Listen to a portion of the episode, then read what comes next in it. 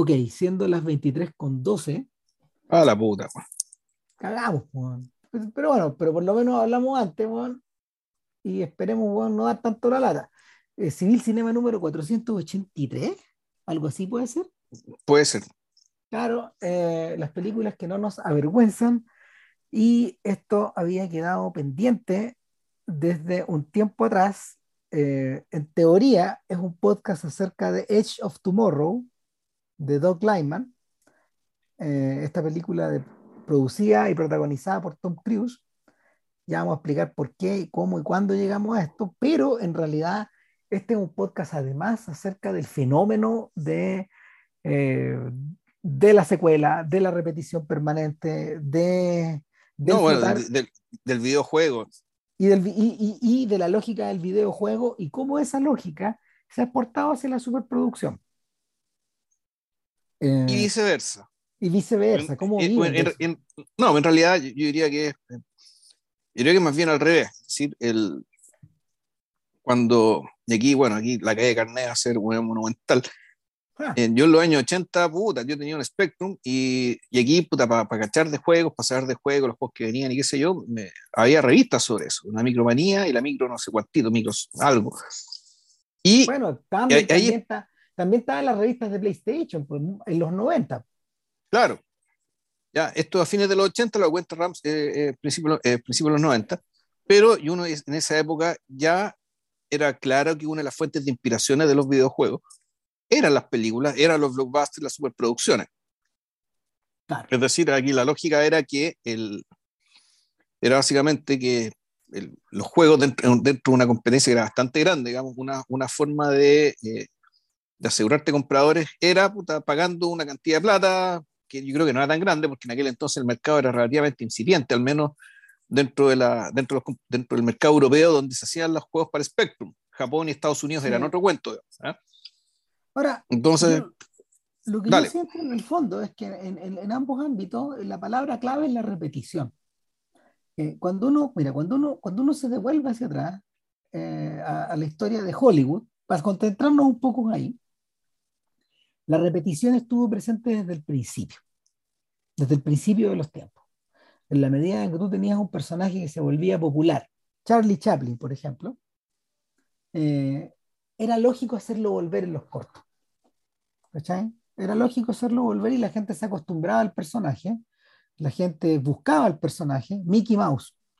Eh, la gente de alguna forma identificaba al personaje y lo convertía en una marca o le, o le, o le, o le atribuía ciertos valores o cierta calidad al material y tú volvías. Eso, eso, eso eh, en cierta man de cierta manera también funcionaba, funcionaba con la lógica de que si el personaje te gustaba, ibas a recordar el rostro del actor y luego el nombre del actor puesto en un cartel te iba a atraer. Eh, lo que no estaba todavía desarrollado era la idea de la continuidad de una historia. Y esa continuidad también se consiguió más o menos luego, en la medida que eh, los tipos crearon las series. Y las series datan también como de esa misma época, como del año 10. Eran muy populares. O sea, no sé, una, una, nunca hemos hecho nada de Luis Feyad, que es como el, es como, no sé, la autoridad máxima en términos de seriales muda, pero claro, él, él, hizo, él hizo numerosas series, pues Fantomas, Le Vampire, Teen Min, así. Eh, eh, serie, esas series tenían aproximadamente, no sé, deben haber tenido como entre 10 y 20 capítulos de corta duración, todos eran cortos, entonces tú consumías parte, tú los consumías en la medida que iban siendo producidas. Oye, y eso era más o menos, a ver, por lo que pasa, nosotros sabemos que el cine como un arte reciente, comparativamente con los anteriores, puta, es, es, tributario y deudor de formas anteriores, por una parte claro. del teatro, pero en este caso yo creo que era más bien deudor de la, de la literatura en serie, o sea, de, de, de, esto que salía en los diarios, y te iban contando la historia por, por página, digamos. La, la, la literatura serial, eh, la literatura serial para la cual escribieron, escribió gente como Dostoyevsky, Tolstoy, Ana Karenina se publicó de a pedazos, o Dickens, y muchísimos más, Dumas, Poe, mucha, mucha gente, funcionaba con esta lógica del personaje que se repetía, o de la situación que se repetía, o de la historia que se continuaba. Y tal como tú bien dices, viene un poco de ahí, viene un poco de ahí el, esto de ir eh, desgajando episodios. Ahora, hay dos maneras de enfrentarse a, estas series. Una de ellas es, esto de ir siguiendo la historia y de irla completando, y la otra era la de irse familiarizando con estos personajes y regresar por la empatía que tú sentías por ellos.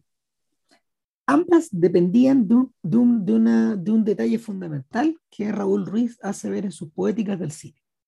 Cuando él cuenta la experiencia de cuando él iba a ver a Flash Gordon, eh, ocurre que estos cabros chicos que iban a ver los días domingos estas seriales, fuera Flash Gordon, fuera Gene Autry, fuera, no sé, cualquier huevada, digamos, Buck Rogers, eh, no siempre tenían plata para ir semana tras semana y a veces te perdías capítulos.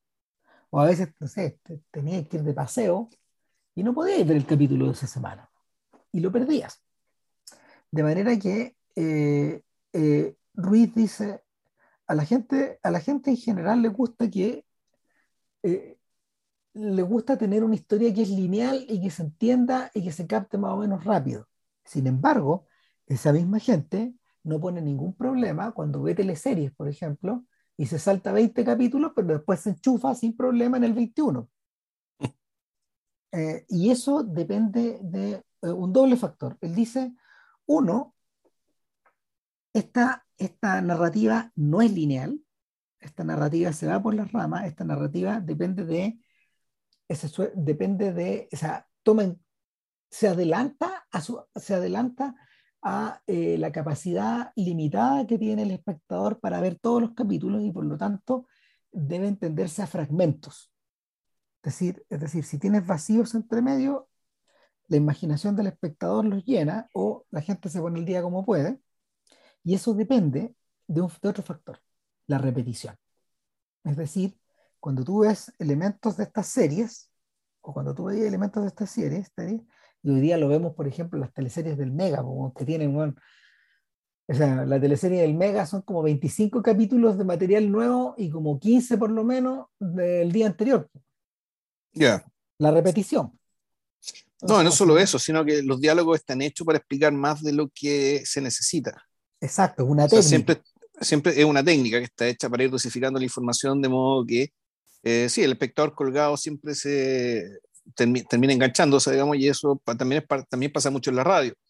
Claro. Que, en, la radio, entre los informativos que se cada cierto tiempo se repiten ciertas cosas. Y es un poco la lógica de CNN eh, también es así. Sí, todo el rato, las noticias. Exacto. El, ahora, yo en realidad yo me acabo de ver una teleserie completa en Netflix, que Café con aroma de mujer, digamos, por, por circunstancias, en, un extraño incidente terminé viendo la, la, serie claro. Eh, y, y, yo lo que veo es que eh, en realidad son historias, sí son historias lineales, ¿cachai? Con la diferencia que la avanzan muy lento, en rigor. Exacto. O sea, que la historia, la historia principal avanza lento, ¿cachai? porque hay muchas historias están paralelas en que también avanzan lento. Entonces, si te perdís bien capítulos, con tres frases te pueden explicar qué pasó en la historia principal y en las historias paralelas también. Bueno, esa era, e, eso era precisamente lo que le interesaba, le interesaba a Ruiz. Él decía, los gringos corren en sus historias, en sus historias de acción, por ejemplo, corren de un punto a otro, sin embargo, esa no es la única forma de contar la historia. Están estos otros sujetos que de alguna manera no corren, sino que se arrastran y que cuentan la historia de una forma igual de satisfactoria para el público que las consume. Entonces, que ya sea por la repetición o por como diablo sea, digamos, eh, funciona. Funciona claro, no, y, lo que pasa es que uno dice, el, ya, pero ¿cómo haces para contar tan lento? Y que la gente, sin embargo, no siente esa lentitud. Es porque, bueno, la impresión que tengo es que el, se da mucha importancia en mostrar sentimientos, reacciones emocionales, pero en la práctica los hechos, lo que realmente ocurre como hecho, es lento. Sí, eh, eh, es, de suyo que esto se recorra a través de las ramas en vez de, eh, en vez de, ¿cómo se llama?, los maderos centrales de la historia. Estamos mucho rato posados en un lado, por ejemplo. Eh, ahora, eso, ¿cómo lo, eh, esa cuestión es algo que Ruiz entendió eh, trabajando con las teleseries mexicanas y probablemente también consumiendo muchas teleseries que, que, llegaba, que llegaban a esa era. Hay que recordar que la generación de él creció al lado de los radioteatros y, y, y presenció en vivo cómo esos radioteatros se transformaron en teleseries en las respectivas televisiones de Sudamérica. Eh, esa estructura en particular es una estructura que es latinoamericana. Lo, y, y, que, fascina, que fascina la cultura anglosajona, pero su lógica de la repetición es otra. Se parece más a la de la serie, se parece más a la de la serie tipo Flash Gordon, tipo Buck Rogers, que, que, interesante, parecen avanzar muy rápido en sus escenas de acción, pero al mismo tiempo la trama, el drama es el que aparece estacionario. O sea, utilizan otros, utilizan otros recursos, como bien decías tú recién, en Café con aroma de mujer, por ejemplo, o eh, para seguir hablando de, material de Gaitán, en Betty la Fea, eh, lo, que, lo que avanza, lo que, lo que se desarrolla mucho son los sentimientos y las reacciones, pero hay poca acción. Acá es al revés, hay mucha acción, pero eh, lo otro permanece estacionario. El... Sí, bueno, hay que hacer la salvedad también de que van, a, van dirigidos a públicos completamente distintos. Totalmente. Y, y, audiencias que consumen historias de forma distinta. O sea, aquí estamos hablando de una, una cosa para mujeres adultas, otras para adolescentes, adolescentes y niños, del, uno del primer mundo, digamos, otro del mundo, del mundo hispano. Exacto. Y, y, el, y en muchos casos, en muchos casos las teleseries eh, llegaban y, y los radioteatros impactaban a un público que a veces no sabía leer. Estamos hablando, estamos retrocediendo 70 años atrás, mediados del siglo XX. Entonces, claro, eran, eran instancias de, eran instancias, como se llama?, de socialización, de culturización, de como, como quieras llamarlo. El, ahora. Eh, no, sí, viejo, eran incluso, pueden ir más lejos, viejo. El, era, era en el fondo, ¿cachai? Era el sucedaño, ¿cachai? De los cuentos que se contaban en el río al lado de la fogata, güey. ¿Sí? Las que eran más exitosas, ¿cachai? Realmente congregaron al río completa. Como Betty la Fea. Como Betty la Fea. O sea, Betty la Fea es tan singular que incluso ella, Betty la Fea tuvo que hacer el camino inverso. En vez del radioteatro a la tele, tuvo que ir de la tele al radioteatro. Y eso explica por qué, la, eso explica por qué los primeros capítulos de Betty la Fea son, algunos tienen giros y movimientos de cámara muy llamativos y en algún momento la cuestión se pone plana. Sí. Y la razón era que, eh, era que la televisión era tan popular que la gente no, se, no la podía ver cuando estaba, cuando estaba en los tacos, en los autos. Entonces, ¿qué hacían? La transmitían por radio. Impactante. Ahora, bueno, ese va a ser, ese va a ser un podcast a futuro, ah, lo de la Fea. Eso no, no, no, ahí Ramírez va a hacer el esfuerzo, porque sé que es un esfuerzo grande y no puedo llegar y wearlo porque puta, ve Betty la Fea, que son caleta de capítulos. capítulos. Sí, son muchos. Eh, eh, y va a hablar de, de, de, las teleseries, digamos, que está ahí como, como producto audiovisual, que está con impacto cultural gigantesco. Y claro, con Betty la Fea, porque creemos que es, el, puta, es el ciudadano Kane del género. Eh, de hecho, lo es. Café con aroma una nueva mujer que ahora la está rompiendo en Netflix, ¿cachai? que ahora en vacaciones yo la estoy viendo, la está viendo un montón de gente, es del mismo autor, Fernando Gaitán. Y en ese momento yo creo que, claro, vamos a hablar también de por qué se le nota la mano. Y, y, realmente de qué está hablando Fernando Gaitán cuando hace esta teleserie. Porque está hablando de otra cosa, digamos. Pero bueno, estamos con la repetición y el juego, ojo, estamos hablando de los juegos. ¿ah? y más te fuiste el tema porque... Es que no, pero espérate, lo que pasa es que acá voy. Ocurre, que, ocurre que cuando Hollywood agarra la repetición, Hollywood la agarra, Hollywood la agarra desde el punto de vista de los actores. No, no hay muchas secuelas de películas importantes en Hollywood durante el siglo, durante buena parte del siglo XX. Se me ocurren repocas. Por ejemplo, está eh, eh, está esta película de Vincente Minelli, ¿cómo se llama? Eh, la del papá, espérate, a ver, te digo el tiro. Ah, sí, Adivina quién viene a cenar, que sí es una continuación. No, no, no es Adivina quién viene a cenar. ah, chucha, no, ya. El padre de la novia. El padre de la novia, perdón, esa sí. Claro. Sí, sí. Claro, entonces el padre de la novia y después el padre es abuelo, así se llama el. Exacto. Father of the Bride, Baby of the Bride, así se llama. Exacto. Es tremendamente popular, tremendamente popular. Una gran película, o sea, es grandísima película. Claro, pero ahí tú decís, claro, pero esto, más que la repetición, esto es, básicamente la reproducción en pantalla del ciclo de la vida. Claro. Para empezar. Eh, exactamente. Y conocido por todos. Y una extensión de lo que, de, la, bueno, Minelli, Minelli es hondo como un océano. Entonces, esta es una extensión de algunas cosas que se habían discutido en Meet Me in San Luis. Es básicamente eso. O sea, él está, está, desarrollando más ese tema. Ahora, eh, 30 años después o 25 años después, nos topamos probablemente con la película que lo cambia todo, que es El Padrino.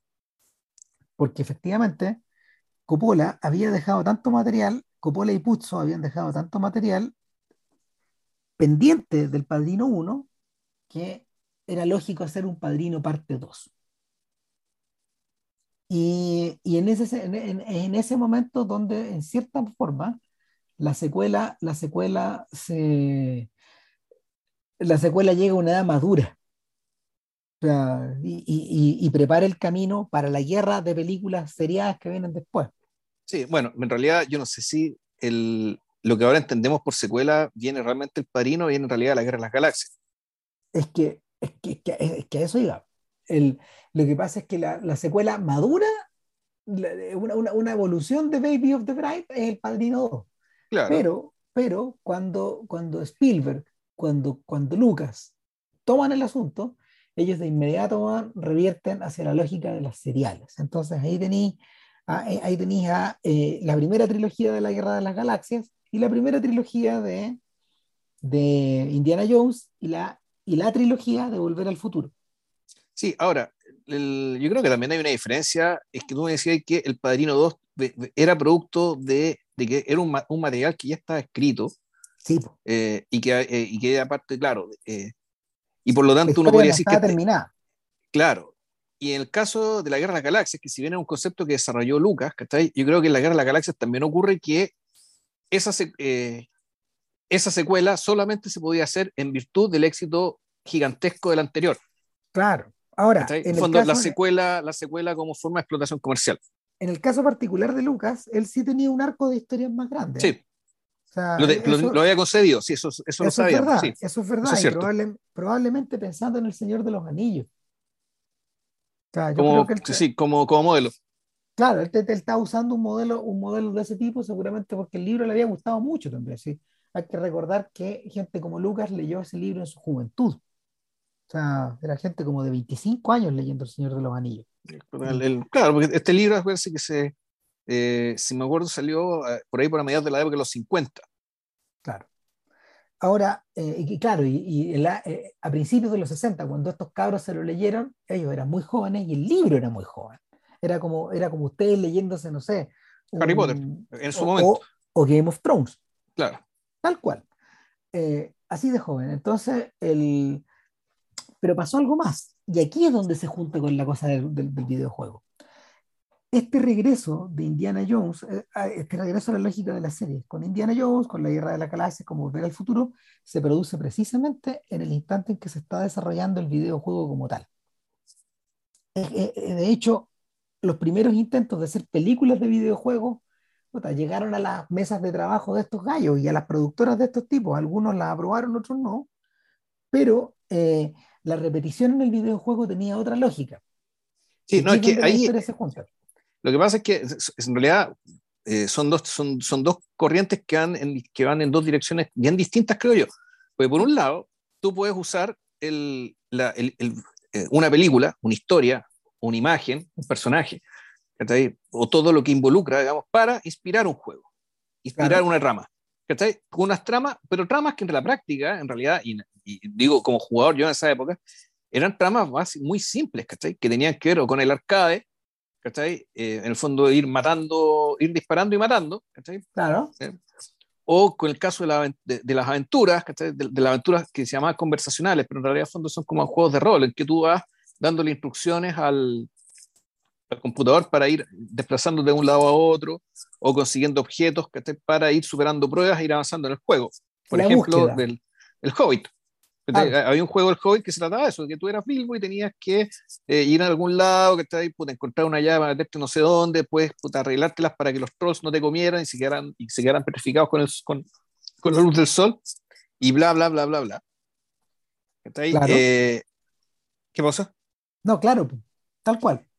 Claro, eso por un lado, pero por otro lado, en algún momento ocurre que, y aquí está la cosa que termina siendo, no sé si buena o perniciosa, es que se dan cuenta de que hay, ciertas, hay ciertos juegos que te permiten, o mejor dicho, que pueden tener sentido hacer una película a partir de un juego. Exacto. Y eso implica, tienes que inventarte una trama, que, entre comillas, respete o la dinámica del juego o haga posible la aparición de los personajes del juego, que son particularmente queridos, o que son, que son atractivos que son, y que son las razones de que el juego es exitoso.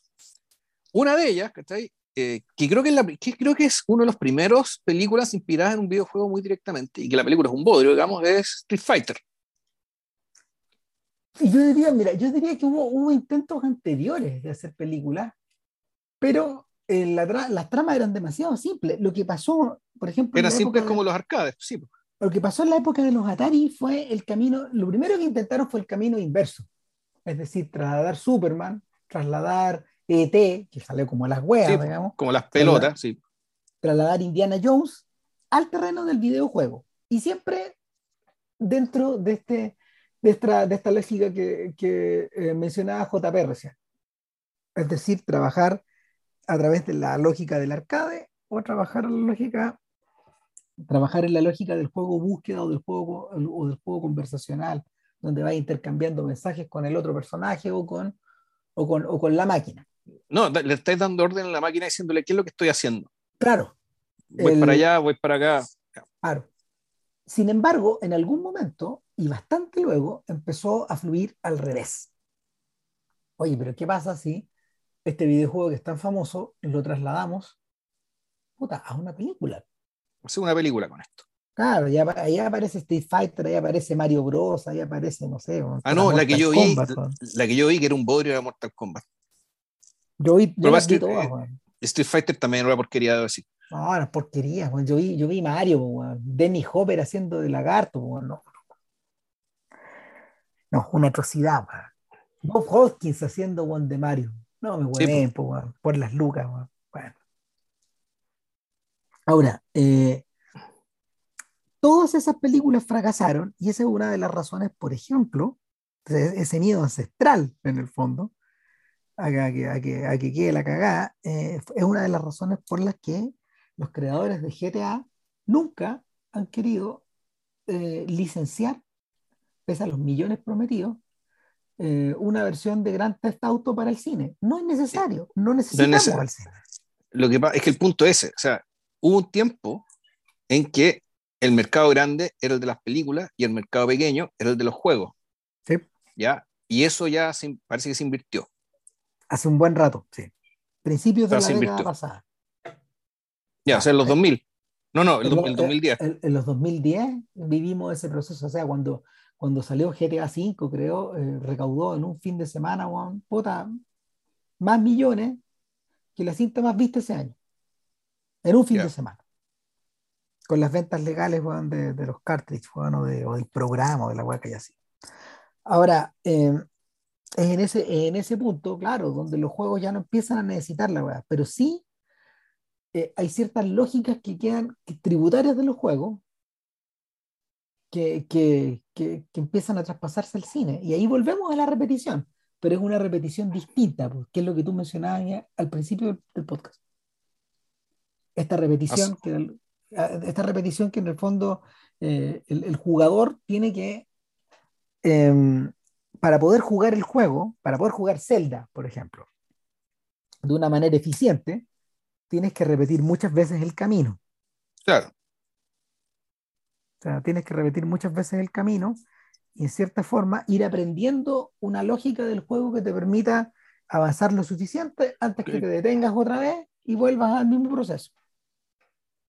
Y cumplir con el objetivo y esto a partir de, de vías infinitas. Entonces, aquí lo importante, porque hay juegos que operan sobre la base del, de la espada de Damocles, digamos. Se te mata, se, te acaba, sobre todo en los arcades, se te acaban las vías, ya no cumpliste con la misión.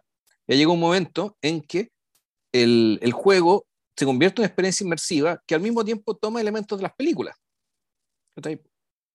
Puta, Zelda, en ese sentido, y, tienen banda sonora, por un lado, tienen un importante despliegue visual en cuanto a paisaje. Eh, la presentación de los personajes muchas veces repite o imita la forma en que son presentados en las películas. Por ejemplo, tienen, giro, tienen giros de trama inesperados. Entonces, eh, eh, aquí lo que está ocurriendo, que podríamos sospechar que está ocurriendo, es que es algo de lo que hablamos hace mucho tiempo, que era de que el, llega un momento en que el fondo la forma de arte más compleja, va a haber una forma de arte más compleja que el cine, ¿qué van a hacer los videojuegos?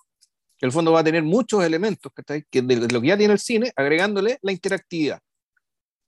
Claro. La posibilidad de que tú intervengas en eh, hay varios intentos que han ido, en los que se ha ido navegando eh, con mayor y menor suerte. Por ejemplo, hay, hay franquicias como Resident Evil que eh, en realidad consiguieron una versión, consiguieron versiones cinematográficas hechas en serie que son satisfactorias para sus fans.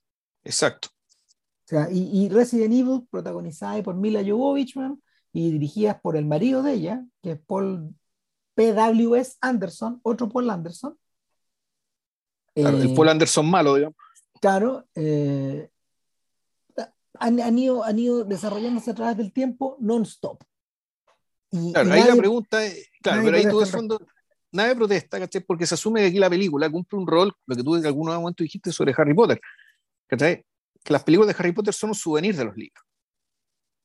Claro, en último Entonces, término. en último término, no todas, ¿ah? bueno, hay discutibles y que en todas cabe o no el apelativo, digamos, que pero se entiende la lógica, ¿cachai? Que esto mm. es, si bien tiene vida propia, pero es principalmente para estas películas tan hechas para la gente que vio los libros, que leyó los libros y que ya tiene un amor, ya ha desarrollado un amor importante por los personajes, dado el tiempo invertido y también por naturalmente por la, la calidad de, de, las historias y, la, y la, construcción de esos personajes. Pero es un souvenir. Entonces uno podría sospechar de que a esta altura, efectivamente, Resident Evil, las películas son un souvenir. Para, para los fans de Resident Evil, que son lo suficientemente numerosos, como para que tenga sentido Puta, venderle este souvenir. Claro, hay otra variedad de esto. Y es que, por ejemplo, cuando se intentó hacer versiones en serio en videojuegos de Los Sopranos o del Padrino, eh, se, se, mm, se insertaban secuencias que a veces eran, o ah, que la mayor parte de las veces eran animaciones, pero que contaban con las voces de algunos actores importantes. De los actores, exacto. Claro, en el caso de Los Sopranos, el juego es particularmente notable porque incluye el elenco. Ya. Incluye el elenco y eh, el juego, el juego, no, no, no sé muy bien, o sea, tú, yo cacho que tú conocí mejor el, el género en el que se inserta, pero el juego de Los Sopranos se parece un poco al del padrino, tú entras como, tú entras como eh, un, ayudista de la mafia, como un aprendiz, y vas subiendo hasta convertirte en el don, al lado de todo. Ah, no tenía idea, porque no, no conocí el juego. Pero, pero tienen esa estructura. ¿Y cómo se llama esa estructura? Es como la de, eh, no sé, meritocrática o, de... Ya, ascenso, es un ascenso. no, hay bueno, dentro del mundo del juego de rol, ¿cachai? Eh, se usa, ¿cachai? Pero ya en términos cuantitativos, lo que se llama el, es el Power Grip, creo que es, ¿cachai? Una cosa así, que en el fondo es tú, el juego se trata en que tú adquieres poder, adquieres, poder, Adquieres, capacidades, ¿cachai? capacidades para ejercer poder, en este caso. es la toma de poder. Entonces, eh, se funciona de esa manera, ¿cachai? Eh, y tiene, no sé, tiene, tiene diversas lógicas en las que tú vas caminando al interior eh, del juego, etc. Pero también hay instantes en que eh, hay instantes que son narrativos, donde hay estos, estos actores están haciendo tan, tan, tan, estos actores que están convertidos en los monos, digamos, los de las animaciones, están tomando algunas decisiones que tú tienes que escuchar o a las que tú tienes que reaccionar, en fin hay algunos juegos que son más complejos que otros, hay tipos que efectivamente, en el juego de Avatar, por ejemplo, claro, o sea, eso forma ya parte casi del mundo de Pandora, de la película, son bien inmersivos. Claro, mira, sí, el fondo aquí lo que me estáis diciendo es que eh, más allá de la relación de, en un sentido o en otro, también aquí tenemos comercialmente, en el fondo son parte de un mismo combo, que comercialmente hay una relación simbiótica, reconocida entre ambos mercados, Y para la cual, digamos, que para ser más eficiente, yo creo que incluso es parte del contrato de los actores. Es decir, tú al actor puta, lo contratáis para hacer la película, pero ese contrato también involucra puta, prestar la voz para el juego, por ejemplo. Ahora, como hay gente que le gusta ver a otros jugando, existen en YouTube versiones Perfect Games que están jugados, por ejemplo, del juego de los Sopranos, donde tú estás viendo dos horas y media un Perfect Game completo. Claro. Por el fondo estás viendo la película. Estás viendo la película. Estás viendo la película. Estás viendo la película. Entonces, claro, esa es una, esa, es una, esa es una, de las, es una de las distintas versiones de, de cómo poder familiarizarte con estos productos. Ahora, eh, ¿por qué estamos discutiendo todo esto? Porque eh, a mí me sorprendió mucho cuando vi Edge of Tomorrow, que estoy tratando de cachar, ah, ¿de qué año es? Del 2014. Sí, pues eh, su añito. También conocida como es Vive, Muere y Repite. Live, Die and Repeat, claro. Sí. Entonces, el, eh, que a todo esto era el tagline de la película, pero eh, la película se estrenó como Edge of Tomorrow, fracasó como Edge of Tomorrow, pero cuando en Asia le cambiaron el tagline y lo agrandaron y pusieron Live, Die, Repeat, fue un éxito en Asia.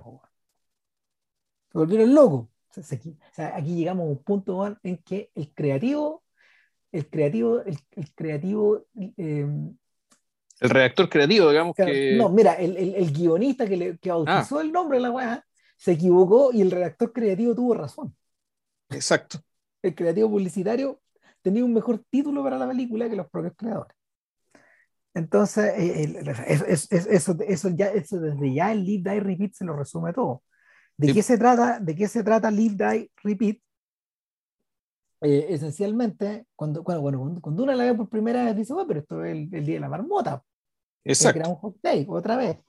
Eh, en el, el mundo está sujeto a una invasión extraterrestre de unos años atrás.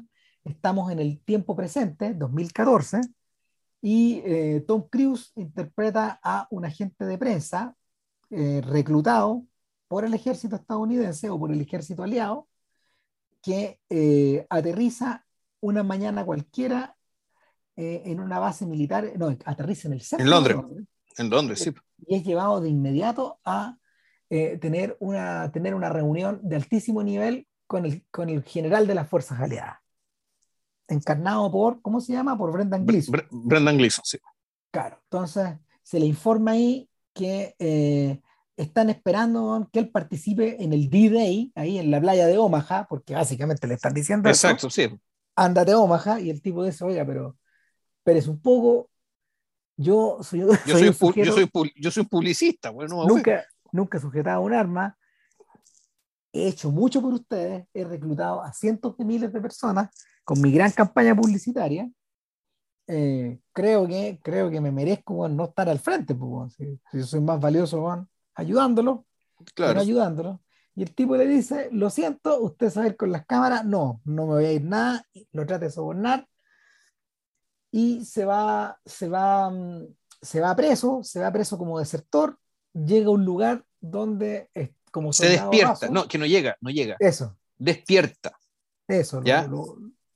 Supuestamente cuando, cuando, lo, cuando lo arrestan lo, lo, dejan inconsciente, por lo tanto él despierta ya en medio de una base eh, donde se está preparando el, el desembarco. Hay que decir que nunca, en, en, porque todo esto lo, todo el tema de la guerra lo presentan con videos, digamos, que con, con, con, noticias, qué sé yo, no demuestran cómo son los enemigos. ¿ya? Tú no sabes a qué se están enfrentando. y, y, y, no lo ves hasta que el momento realmente te enfrentas con lo que son. Entonces, aquí, puta, nuestro, nuestro Tom Cruise, digamos, que no me acuerdo cómo se llama la gente, el personaje, da lo mismo, da lo mismo, da lo mismo se despierta. Y ese despertar es, puta, ahí empieza el día de la marmota.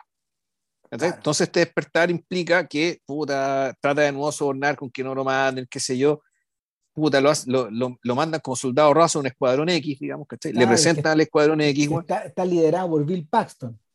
Claro desde ya, claro, y ahí hay una conexión, con, desde ya hay una conexión como con el mundo de Terminator, con el mundo de Cameron. Bill eh, Paxton, Bill Paxton, eh, Paxton, otras películas de esas también, ¿no? Pero bueno, lo mismo, sí. Sea, claro, si era un actor favorito, Cameron. Y eh, Paxton le presenta, a, le presenta a la compañía A, para la compañía R, no me acuerdo cuál es. Creo que era J, lo repiten tantas veces que la, la J Company, la J Company, claro. Sí. Eh, son unos bestias eh, y son unas bestias metidas adentro de exoesqueletos que les permiten que les permiten lidiar con estas otras bestias. En paralelo, en numerosas veces hemos visto pasar, numerosas veces hemos visto o en la tele o en una pantalla o en las publicidades de los double decker bus, estos buses de dos pisos, a la figura del el ángel de Verdún, o cuyo tagline es Full Metal Beach. Así. Ah, como y tú decías, ah, esta es, la, esta es una de las campañas de Tom Cruise. Pues, claro, sí. claro, este, este, tipo convirtió al ángel de Verdún, encarnada por la extraordinaria Emily Blunt, gran papel, debo decir. Sí. Em, en, en, una, en, una suerte, en una suerte de, de figura símbolo. No, es, bueno, es, Juan, es Juana de Arco, ¿cachai? Es Juana de Arco, claro. En pero peleando en Verdún, fondo, eh, que, que, esta batalla emblemática de la Primera Guerra Mundial, de, de, lo que era la Gran Guerra. Claro. Entonces, eh, todos de alguna manera aspiran, aspiran a, a, seguir los pasos del ángel de Verdún eh, de cara a una nueva victoria. ¿Qué es lo que está escondido acá? Y ha quedado claro en la conversación con Gleason, de que esto también es un last stand o un last resort.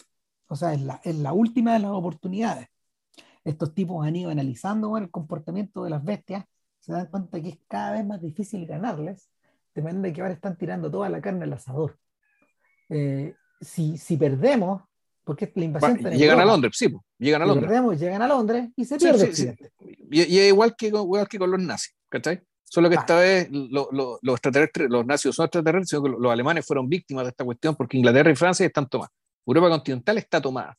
Entonces, por el otro lado, China y la Unión Soviética, y perdón, y Rusia, están peleando ¿cachai? contra los bichos en el frente oriental, puta, más o menos con igual suerte que, lo, que, que, los occidentales, digamos, que y, y resulta que, bueno, el, tiene, básicamente van a, e, es casi, puta, un poco como las termópilas, Que es, eh, que es interpretada como una acción comunicacional en sí misma.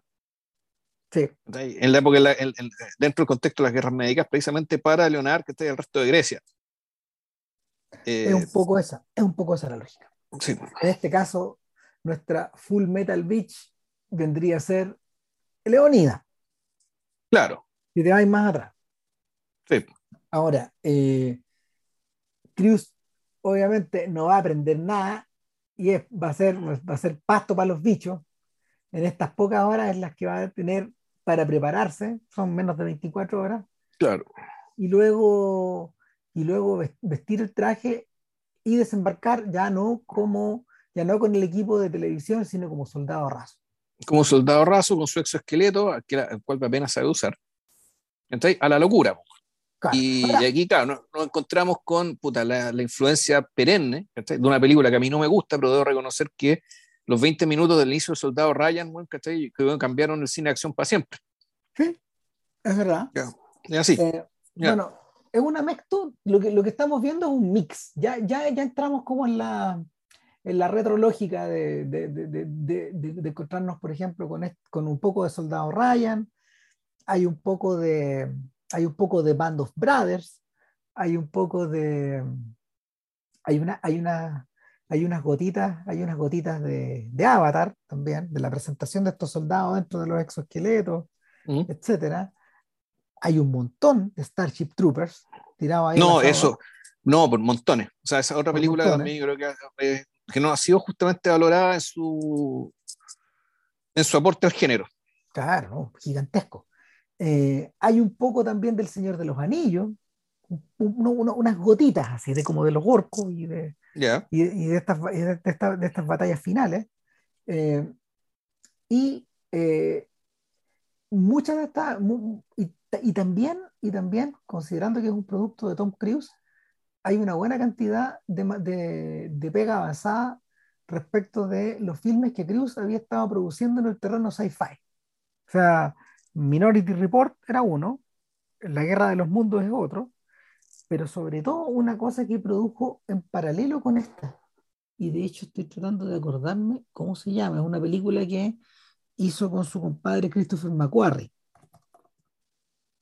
Eh, la película se llama, espera un poco, Em, A ver. Que se llama.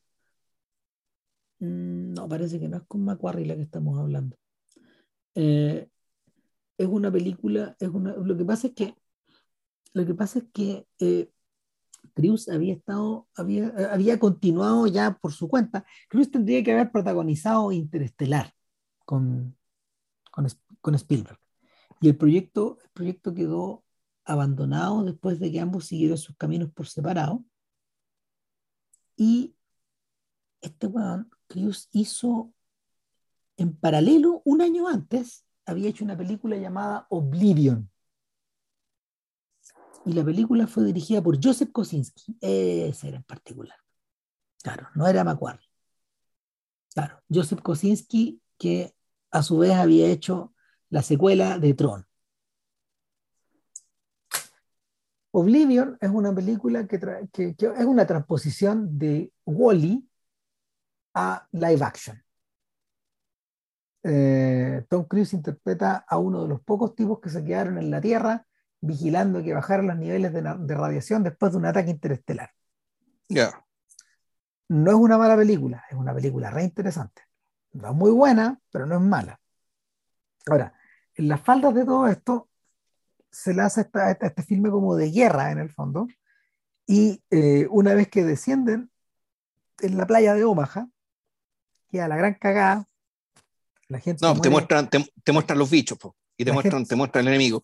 Y el enemigo es un, es un, prodigio, ¿cachai? En el fondo es, es, es, contarte con Alien, pero en serio. Imagínate lo que estoy diciendo. O sea, una, una máquina, una máquina matar, ¿cachai? No, no, hay, no hay posibilidad de ganarle, cuando tú te das cuenta inmediato. Exactamente, y, y, ahí tú pensás en el videojuego.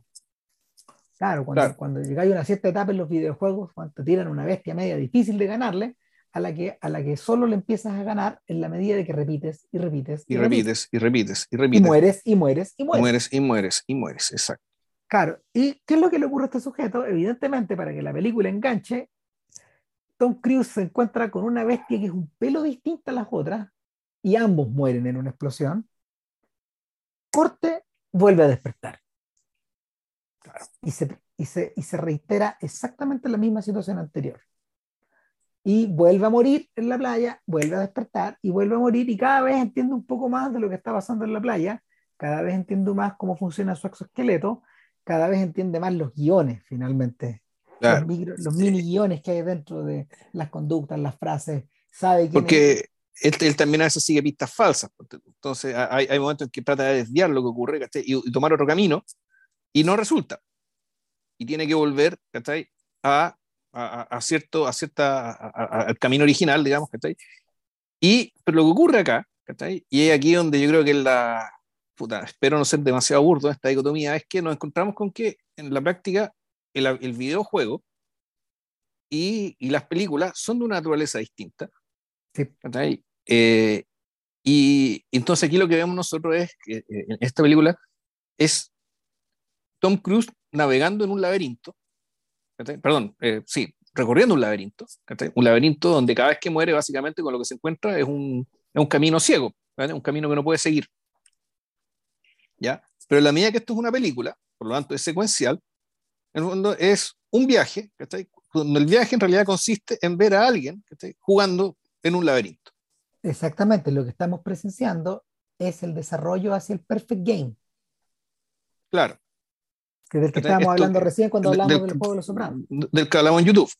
En cambio, eh, eh, en, en, ese sentido, la, la, apuesta más radical ¿cachai? Respecto, de, eh, respecto a la verdadera naturaleza laberíntica del juego, y eso llevado a una película, el experimento que hizo Netflix, el experimento británico llamado Bandersnatch, que precisamente se trata de una, una película ambientada en los 80 que se trata de un diseñador de juegos en los años 80. ¿Ya? Y que esto tiene que ver con una trama, tiene que ver con una trama de, un, de, este cabro que diseña los juegos, un tipo que está más o menos loco, que tiene una relación absolutamente disfuncional con su padre, con el cual vive, y donde tú efectivamente tú, tú vas decidiendo, en la medida que la, que la película te, te, te, dice ciertas cosas, ya bueno, ¿qué vas a hacer? ¿Vas a tomar esto o vas a tomar esto otro? Y uno como jugador, y uno en fondo está jugando. Eh, eh, lo, que, lo que estamos viendo ahí es como una transposición de algo que se inventó parece que a fines de los años 60, que eran estos pequeños libritos que se llaman Elige tu aventura. Exacto. Que tú, si, si haces tal cosa, anda a la página tanto. Si haces esta otra, anda a la página tanto. Que es la versión comercial de El Rayuela de Cortázar. Claro. Si usted quiere, si usted quiere leer Rayuela la buena, lea los primeros cincuenta y tantos capítulos. Si usted quiere leer Rayuela a la larga, léaselo en este orden. Si usted quiere leer Rayuela de forma fragmentaria, léase después del capítulo cincuenta y tantos. O sea, eh, el manual de uso era más o menos sencillo y el recorrido de el, el, recorrido de este laberinto era como medio guiado. Pero está por ahí no, porque al fondo aquí lo que te da son tres alternativas. Claro. Son, son tres alternativas para, para, para tener tres experiencias distintas, en rigor. Sí. Dentro de un mismo libro. ¿ya? Pero siempre hay una salida. Aquí en Bandersnatch, en el fondo, puta, es como un juego en el sentido de que tú te vas equivocando o el juego se acaba. Llega un momento en que la, película se acaba, dice, si quiere volver a intentarlo, vaya por este otro lado. Puta, y vas y lo intentas, ¿cachai? Y en algún momento efectivamente la película termina, pero uno queda con la sensación de que este no es el único final posible tampoco. Claro. ¿cachai? Sin embargo, por alguna razón la película, la trama es suficientemente desagradable, era todo suficientemente desagradable para no volver a intentarlo. Mm. ¿ya? Y yo creo que esto es deliberado, pudiendo haber hecho algo mucho más eh, más llamativo, más brillante, menos opaco, El, en el fondo, eh, esto, está, esto parecía hecho para que tú básicamente lo jugaras una sola vez. Al igual que, mm. eh, como suele ocurrir también con las películas. Y una vez basta y la experiencia es esta. Es ahí la limitación. Soderbergh, no me acuerdo si fue con la ayuda de Scott Frank o no, dame un segundo, a espérate. Soderbergh concibió algo similar y se le ofreció a HBO hace un tiempo atrás. Y es una. Eh, eh, eh, como, como el sujeto, como el sujeto. como el sujeto trabaja sobre la lógica de, la, de, de, la frialdad y la matemática, y a veces la prueba y el error y el ensayo, en fin, él discurrió una narrativa, una narrativa por la cual tú podías entrar por cualquier capítulo, se llama mosaico. Mosaic. Ya. Claro, esto es del año 2017. Eh, y Mosaic, en principio, aparecía en el sitio de HBO. Y tú tenías que jugarlo desde ahí. Si tenías HBO Go, por ejemplo. Ya. Entonces, eh, tenía cuatro versiones: una para Mac, una para Android, website y HBO. Y eh, eran seis capítulos y tú podías ingresar a Mosaic por el capítulo que tú quisieras. Y, luego ir viendo, ir, eh, ir siendo guiado o al mismo tiempo tú eligiendo cuál capítulo, cuál capítulo continuar viendo. Era un murder mystery. Yeah. Claro, pero no tenía un punto de entrada y no tenía un punto de salida. Raro. Es raro, pero al mismo tiempo, claro, es pero una experiencia modular. Sí. Pero era interactivo también. Sí, era interactivo y había ciertos caminos de navegación, por si empezáis por, pues los nombres tenían, los nombres, a ver, había nombres de capítulos, pero cada capítulo estaba asociado a un personaje también. Ya. Funciona un poco así. Claro, ahí el, punto es que el, uno viendo Bandersnatch, tú te das cuenta de que, bueno, que esto en último término es un laberinto, que es una figura mitológica bien potente, ¿cachai? Eh, eh, pero también incluso uno podría resumirlo al concepto de algoritmo, ¿cachai? Que en el fondo es una sucesión de, de, de bifurcaciones. Sí. ¿cachai? Entonces es como una especie de árbol, ¿cachai? Es un árbol donde hay bifurcaciones que se abren para acá, para acá, para acá, y donde la mayoría de ellas llegan a un punto muerto, ¿cachai? que no te permiten salir, digamos, está ahí, a, un final aceptable, y unas cuantas sí. Pero el punto es que, y ahí está la diferencia, es que el juego, los juegos en general son eso. Son esta sucesión de bifurcaciones, de decisiones, una tras otra. Y la vida, Puta, también es eso. En cambio, las películas eh, son al revés, son un viaje. En fondo, las películas son un descanso. Porque tú te sientas y miras vas desde el punto A hasta un punto E. Y ese viaje, bueno, puede implicar muchas cosas, puede ser la transformación de un personaje, puede ser el desplazamiento físico de un personaje de un lado a otro, puede ser la historia que ustedes quieran, alguien que va desde la sociedad, desde la, desde la compañía hacia la sociedad, la soledad o la soledad hacia la compañía, puta, bueno, la historia que eran, pero es un viaje. Ahora, te sientas y la cosa empieza a andar. ¿Cuál es la gracia que tiene Live, Die and Repeat? O Live, Die, Repeat. Es que eh, como está, como Tom Cruise está al centro, en el fondo, eh, en cierta forma el efecto Betty la Fea funciona porque estamos en un mundo, estamos en un mundo de acción estática, donde lo que se va, lo que se va desentrañando es de doble naturaleza. Por un lado, eh, igual que en un videojuego tú vas adquiriendo pistas o vas o este tipo va descartando caminos, va creando un, perfect game. Claro. Pero en paralelo está la relación que él tiene con su figura especular. Eh, esta figura que él mismo creó, eh, que, que, es la, el ángel de Verdún. Cuando él llega a la playa, en algún momento, en la primera vez, él se encuentra con ella y, empiezan a tener diversas interacciones porque aterrizan en una parte similar. Ahora, cada una de esas interacciones, no vemos todas esas interacciones, vamos viendo las que siguen, las que sirven para ir haciendo avanzar el juego. Claro. En un, en un momento, él la salva a ella, porque ella, eso, es lo que ocurre, ella empieza a meterse en, llega un problema, muere, y él empieza a salvarla, a salvarla, a salvarla, hasta que llega un, un punto en que ella misma le dice, él le dice, no, él empieza a decir, yo te salvaba porque esto, esto lo he hecho antes. Él va a venir por acá, va a venir por acá, va a venir por acá. Y en algún momento ella, le dice, claro. Ven a buscarme cuando despiertes. ella le dice, cuando despiertes, ven a buscarme. Claro. Y, y, efectivamente eso es lo que hace, y claro, y el juego empieza, el juego empieza a alterarse en distintos puntos del camino, en distintos puntos dramáticos. Hay un momento en que Cruz está simplemente cansado, Juan, se roba una moto y se va a tomar, Juan, hasta que los aliens lleguen, Juan, a, a Londres y, claro, y dejan la cagada y, empieza de nuevo. Claro, un poco son esos momentos bueno, en que, claro, en que eh, en el día de la marmota eh, Bill Murray colapsa bueno, y simplemente ya deja de avanzar la historia. Está ahí tirado. Eh, lo, lo, lo, lo, realmente interesante es que así como ocurre, así como, así, así como ocurre en los videojuegos, en la medida de que el jugador va creando el juego perfecto eh, o su experiencia de juego perfecta, en cierta forma como player envejece. Y, le ocurre un poco, eh, guardando todas las diferencias del caso, le ocurre un poco lo que al inmortal de Borges finalmente. Todas las experiencias, todas las sensaciones, todas las... Mm, todas las emociones empiezan a ser catalogadas y esto empieza a convertirse en una suerte de repositorio, donde, donde finalmente conoce el pasado de los personajes, quiénes son. Sí, no, claro, y en ese sentido, la, la película de un momento, como la repetición es tan grande y el aburrimiento es tan grande, ese aburrimiento eh, nos es ahorrado, no nos muestran eso. Por lo tanto, llega un momento en que tú no sabes qué es lo que estás viendo, no en términos de que sea verdad o mentira, sino que ¿esto es la primera vez que ocurre o ocurrió un millón de veces? ¿Esto está pasando o, por primera vez, claro, o esto es parte ya de una experiencia del player, que, de un player que ha pasado por ahí? Y ahí es donde la película eh, se pega un salto, siento yo. Es muy hábil.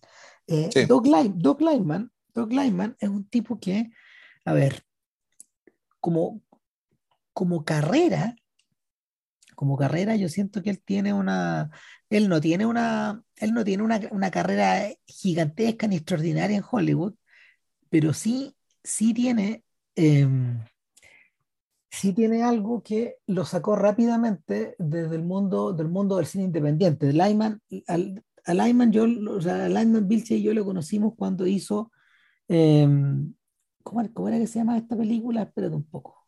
Eh, no, pues él hizo la, la Jason Bourne, la primera.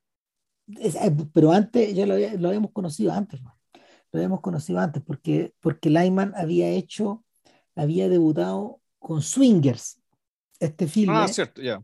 Claro, claro, este filme, este filme de, escrito por John Favreau, protagonizado por Favreau y por Vince Vaughn.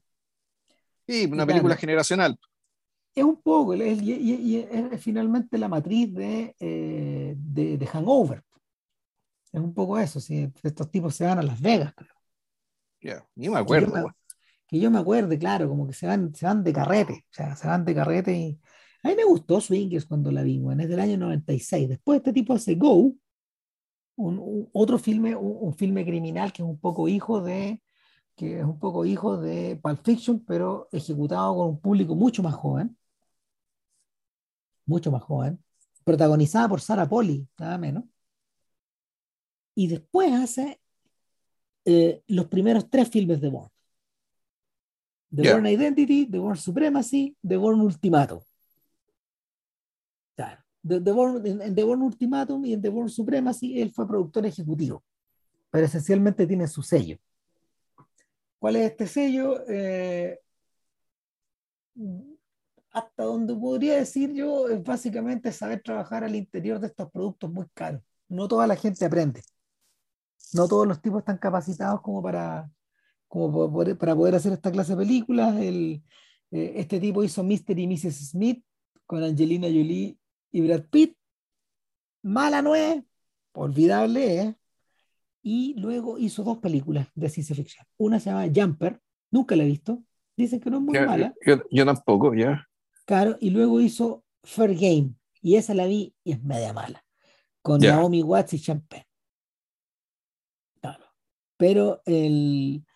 Pero hecho, para mí, hecho, hecho of Tomorrow a mí me tomó por sorpresa eh, porque ya, ya, me había olvidado, yo, para ese momento ya me había olvidado que Doug Lyman había hecho Born, imagínate.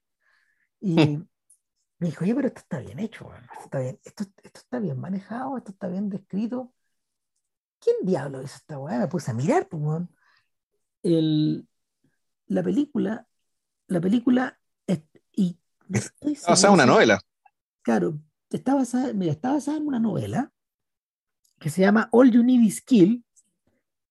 Es un cómic, claro, pero, no, no, es una novela, es una novela de ciencia ficción liviana como le ponen, de Hiroshi Sakurasaka, un, un, un japonés.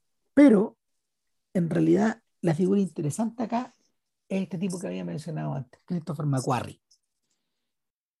McQuarrie es interesante porque él es el ganador del Oscar a Mejor Guión por Los Sospechosos de Siempre. Ah, oh, ya. Yeah. Ese, ese, ese, ese, es el mundo, ese, ese es el lugar donde, de donde, de donde, donde, de donde el tipo emerge.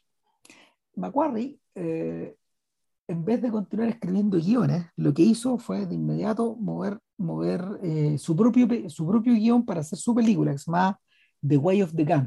Nunca la vi. Tiene buenas críticas, pero la verdad nunca estuvo muy interesado. Macquarie conoció, Macquarie conoció a, eh, o se relacionó con eh, Cruz cuando él deja de trabajar con Spielberg y hace Valkyrie. La, la película, la, la película la, del atentado. Sí, yeah. Mala no es. Luego dirige, lo dirige a Cruz y escribe el guion de Jack Richard y después escribe el guion de Edge of Tomorrow. Un año más tarde escribe Misión Imposible, produce yeah. Jack Richard, escribe La momia con Tom Cruise, atroz, y de ahí para adelante, Misión Imposible 6, 7, 8, las 7 y las 8 las están, las están, están en postproducción y están filmándolas, y hace Top Gun. Es decir, se convierte en el otro yo de este. Ya. Yeah. Eh, encontró, eh, encontró un lugar donde, donde estas dos imaginaciones se engancharon, finalmente. Y Macquarie entendió muy bien, probablemente, que, eh, que Cruz es un sujeto que eh, él, está continuando la franquicia de Misión Imposible, quería conseguir una con la momia, le fue mal, pero entre medio están produciendo, produciendo thrillers o películas de acción que se adapten un poco al personaje o que extiendan lo que ya hay. Ahora, eh, no es distinto, no es, no, no, es, no es tan distinto y aquí es donde la película de, de, verdad me interesa, no es tan distinto a lo que pasa al interior de Live, Die, Repeat. En la medida de que, de que Tom Cruise envejece, y creo, creo que en esta pasada, Cruise debe estar cerca de los 60 años. A ver, veamos. Déjame ver. Este año, el 3 de julio, cumple 60. Está llegando a un punto, está llegando a un punto en que eh, su validez como, como actor de filmes de acción o de superproducciones está empezando a terminar. Debería acabarse, sí. Claro, va por un, por un asunto ya de fatiga materiales. concedemos que este tipo ha estirado esta weá más allá de, de, lo que cualquier sujeto habría, había calculado en un principio con este nivel de éxito, con este nivel de exposición, en fin. Sí, sí claro, ya, este, ya esta edad, o sea, que fondo que con esta edad está haciendo estos papeles principalmente muy raros, Y, y, no, y lo más heavy es que lo esté haciendo a este nivel, porque las películas efectivamente se han ido poniendo mejores, O sea, eh, o sea, fuera, fuera, de, fuera, de, fuera de chiste, fuera de broma y todo, la última trilogía de Misión Imposible realmente es excelente. O sea, es, eh, eh, está en el espacio donde está en el espacio como de, yo diría que de, de, de, de nuestro cine de gratificación. Ya. Claro. Y eh, la siguiente, eh, y lo que están haciendo ahora es, es, apurar el tranco para que antes de que Cruz se vuelva muy viejo, hacer la segunda trilogía. Eh, ¿Trilogía de qué? De, de, la, la, siguiente trilogía de Misión Imposible. La 6, la 7 y la 8. Y la 9. Están pensando en eso, creo. O sea, y, y, están tratando de hacerlas de esa manera. Eh, la están, tratando de filmar las juntas. De hecho, eh, la última misión, la, la, misión, misión, Imposible 7, eh, tiene el, tiene el, ¿cómo se llama? El triste récord de ser la producción, la producción que más se ha parado por el COVID, siete veces. Su costo de producción ahora está en 290 millones de dólares. Por culpa, de toda la de, de todos los paros. De lo ir ya. Entonces, claro, el tremendo atado que tienen en este momento es que eh, ya saben, Paramount sabe que no va a recuperar la plata. A lo más va a ir, va a ir al break-even, van, a, van a quedar empatados. Al ya. Claro, pero finalmente lo que están haciendo es tratar de eh, invertir para el futuro. O sea, hacer que esta base sea lo suficientemente buena y, enganche como para que se convierta en una especie de long seller que permite, que permite hacer entrar al público para las 8 y las 9. Claro. Eh, suponiendo que la pandemia se acabe, pero bueno, ¿ya? Claro, claro. ¿no? Y suponiendo que el público quiera. O sea, es que, a ver, efectivamente el público está queriendo consumir estas cosas. De lo contrario, Spider-Man no habría superado a Avatar en la recaudación en Estados Unidos, que la superó ahora. Lleva 1.71 billones de recaudación a nivel mundial. Con pandemia y todo. O sea, imagínate la monstruosidad de eso. O sea, hay gente que ha ido a ver esa película tanto que se ha contagiado. ya. Esta es la película donde aparecen todos, ¿no? Claro. No, es, un, es, una buena película, no tengo nada que decir. O sea, dentro es de lo mejor que le he visto al cine superhéroe. O Yo sé que hay gente que no le gusta, pero a mí, claro, yo no veo las películas de superhéroes para darle, para darles criterio de calidad, sino de entretención, y esta proporciona caleta de entretención. Bueno, pero, no, pero para volver, a, para volver a, a y a Edge of Tomorrow, en la medida de que Edge of Tomorrow va avanzando, yo siento que la película va reflexionando también sobre su propia naturaleza, sobre su naturaleza como película de repetición, filme sci-fi de guerra contra aliens número 25, 35, 45, y en último término, como un artefacto que, eh, como un artefacto que a través de la repetición imita la forma en que el propio Hollywood ha ido produciendo estas películas a lo largo del tiempo. Y aquí está la conexión con Matrix, que habíamos, que habíamos hecho hace unos días atrás cuando, mm. cuando hablamos con JP de esto, porque cuando nosotros hablamos de Matrix, y nosotros hicimos una excepción ahí, hablamos de Matrix 1999 solamente. Y a conciencia borramos la otra como si no existiera.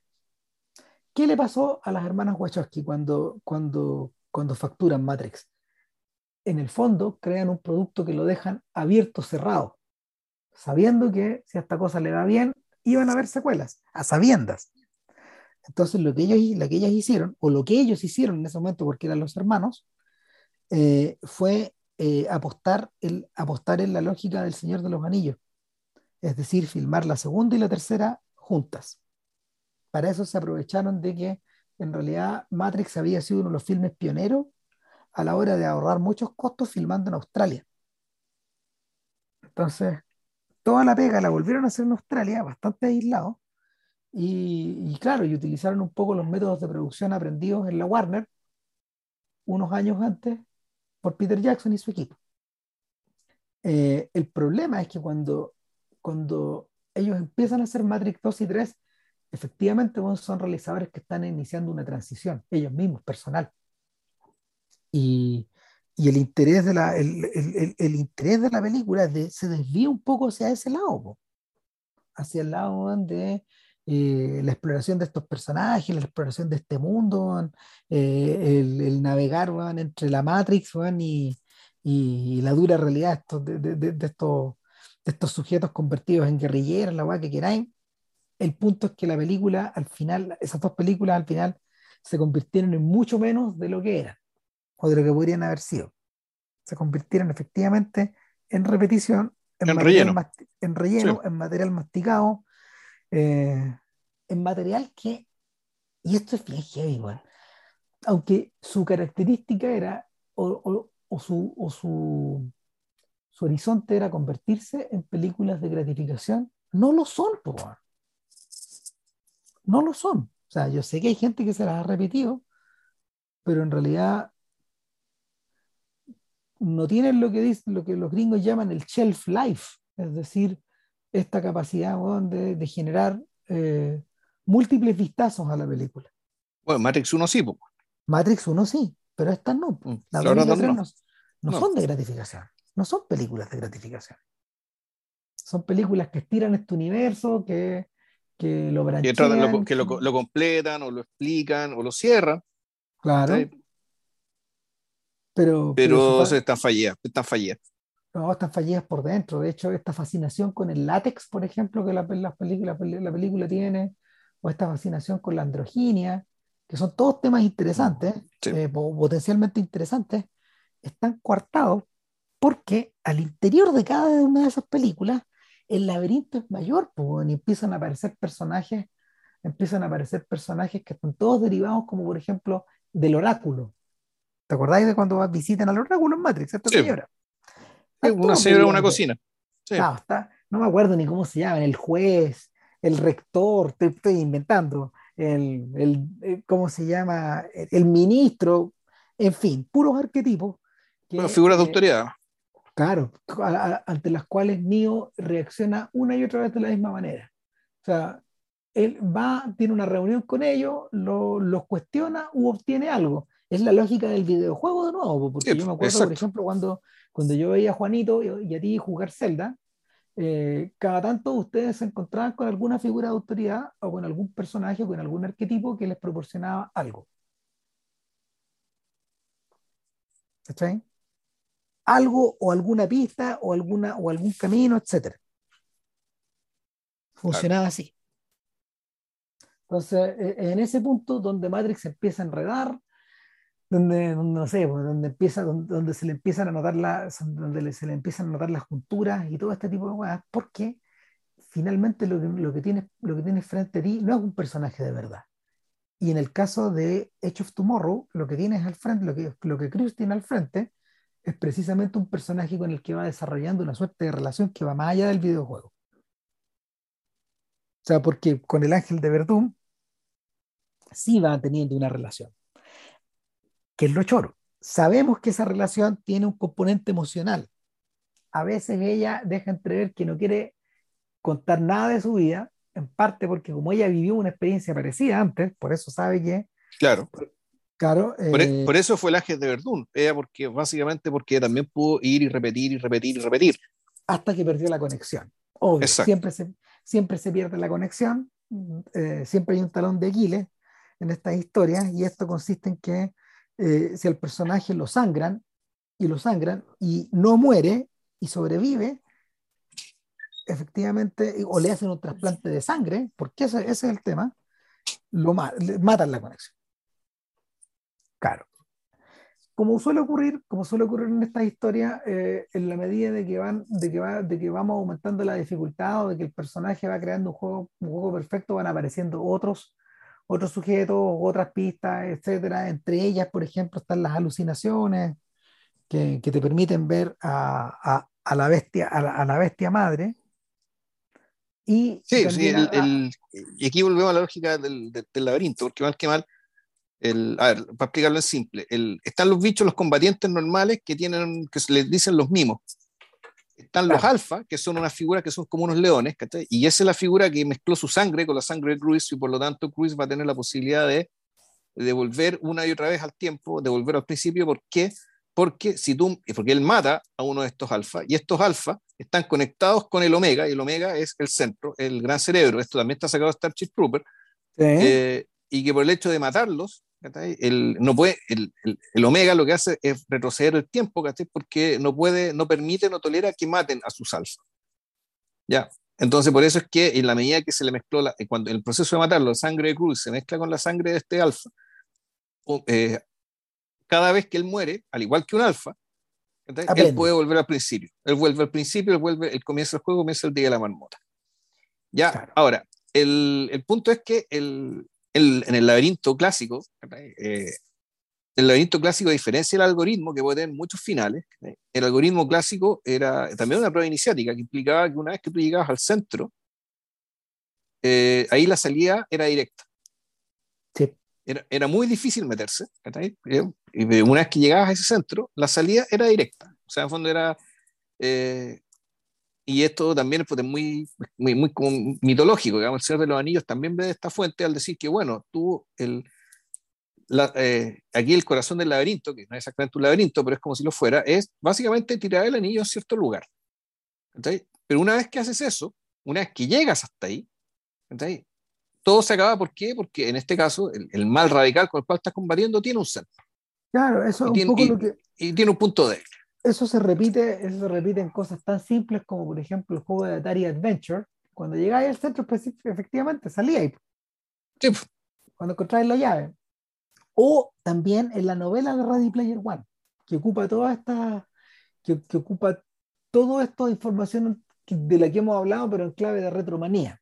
Y la proyecta hacia un futuro que eh, que como se llama, que es, es retro-based, estaba, eh, eh, efectivamente está basado en, esta, en, en, todas estas, en todas estas narrativas que, claro, y, la, básicamente se han convertido en canon. Lo convierte, no, y lo convierte, lo que hace Ready Player One es, el fondo decir, la realidad a esta altura ha sido superada en interés por un gran videojuego o más bien un gran espacio virtual que puede entenderse como un videojuego, o mejor dicho, puede entenderse como aquel espacio donde confluyen todos los videojuegos y todas las películas. O sea, por eso Ready Player One es la película donde están todas las películas, pero es también, pero más dicho, está reflexionando sobre el juego que contiene a todos los juegos. Entonces, en el fondo, el juego, el, y un juego tan grande que en el fondo termina empobreciendo la vida real a niveles, eh, puta, a niveles patéticos. verdaderamente, verdaderamente patéticos. en el fondo, y por eso esta película yo creo que es tan importante y una película de la que hablamos y hablamos y vamos a tener que tirar la cadena alguna vez, Ram.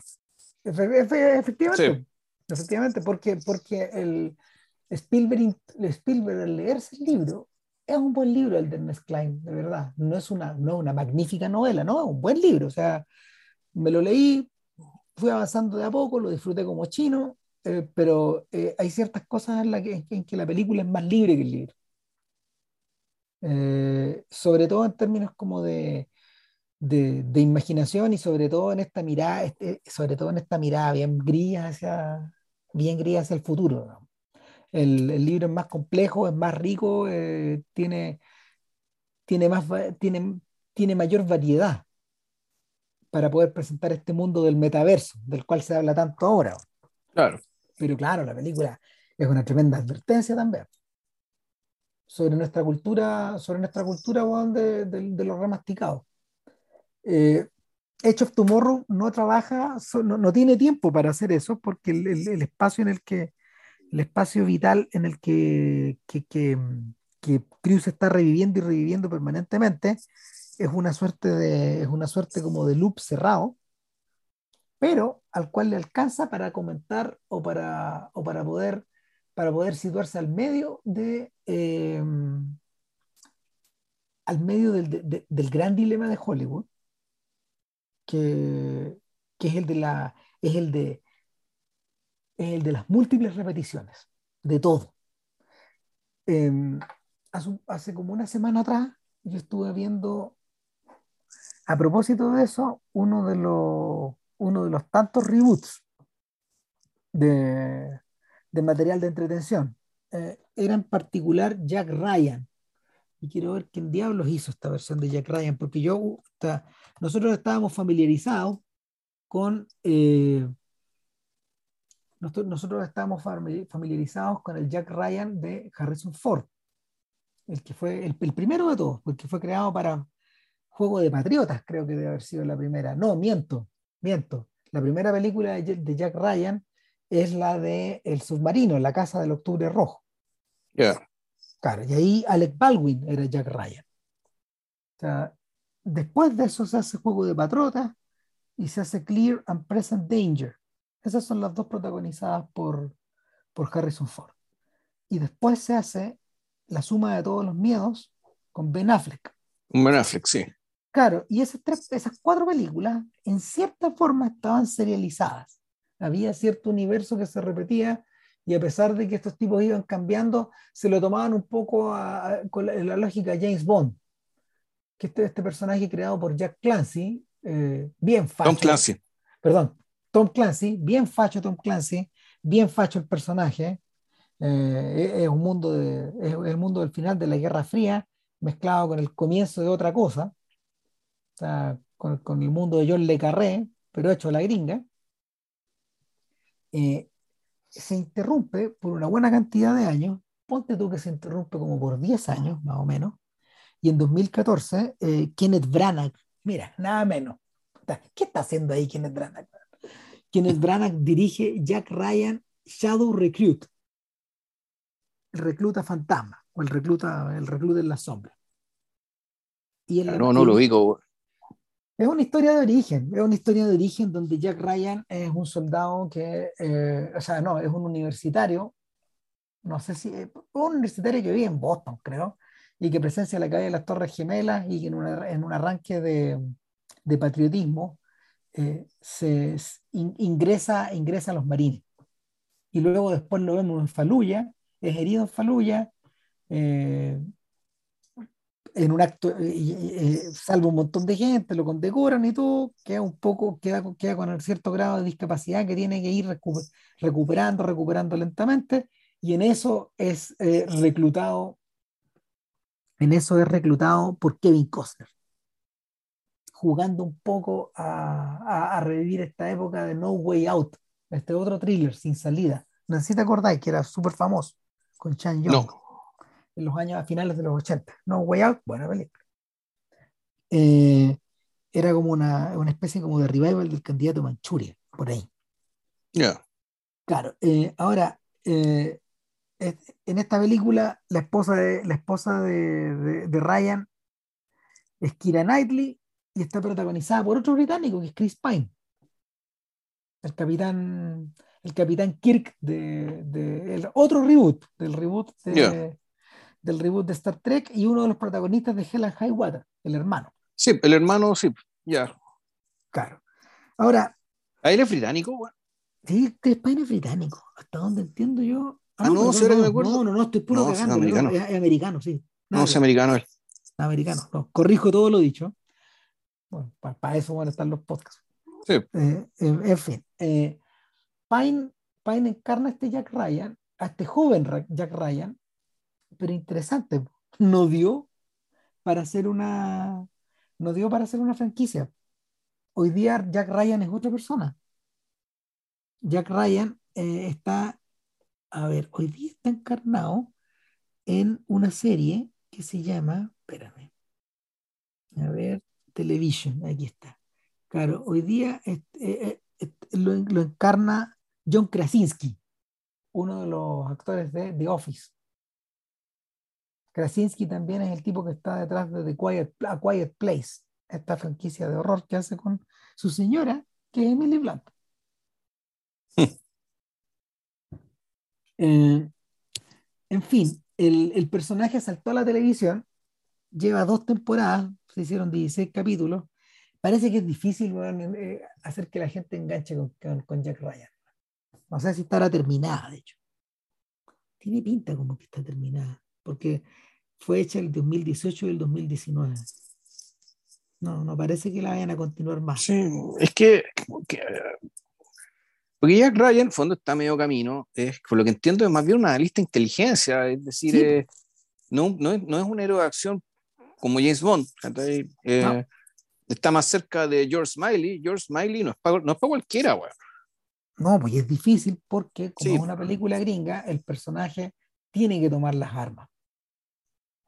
Sea, eh, además que el, el, desarrollo del personaje de Clancy eh, va de acuerdo a su carrera como al interior de la CIA y en algún momento Ryan termina convertido como en un presidente de facto en Estados Unidos.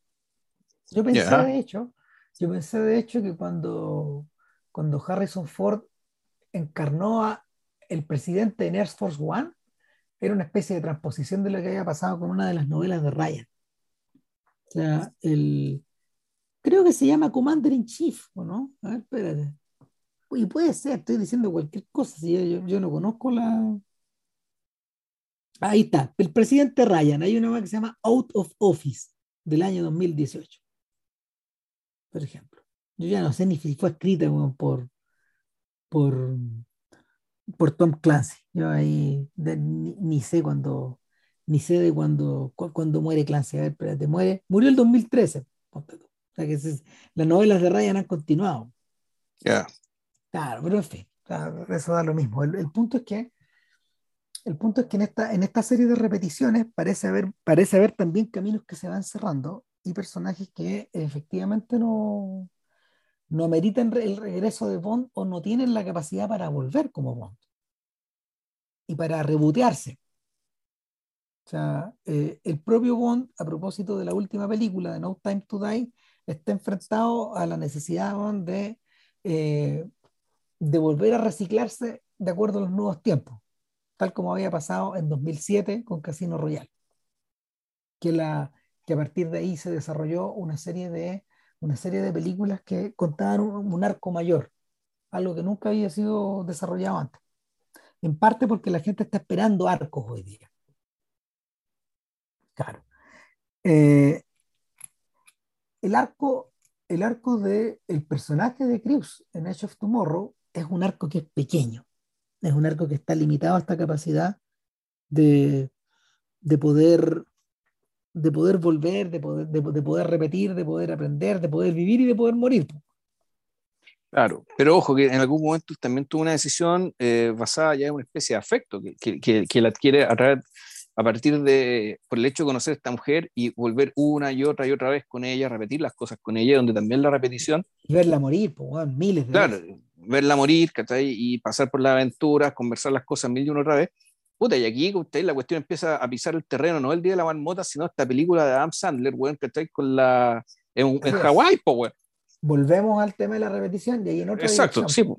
En esta que también se aplica, para que también ha sido tratado, digamos, ¿cachai? Esta vez por Adam Sandler con la Drew Barrymore en Hawái, eh, como la primera vez, creo que se llama, no sé cómo se llamará. En... No, se llama 50 First Dates. Ya. Una cosa así. 50, 50 primeras citas. ¿no? Claro, algo así. Y, y, en, en, el caso, en el caso de Sandler, ¿sabéis que no es una mala película? no, no, para nada. No, es, es, gratificación a la vena, weón. Claro, purita, purita. Entonces, exacto. Eh, esa película, en esa película resuelve muy bien el dilema, de, el dilema de la repetición. Porque lo que le ocurre ahí es que no tiene memoria a corto plazo. Claro.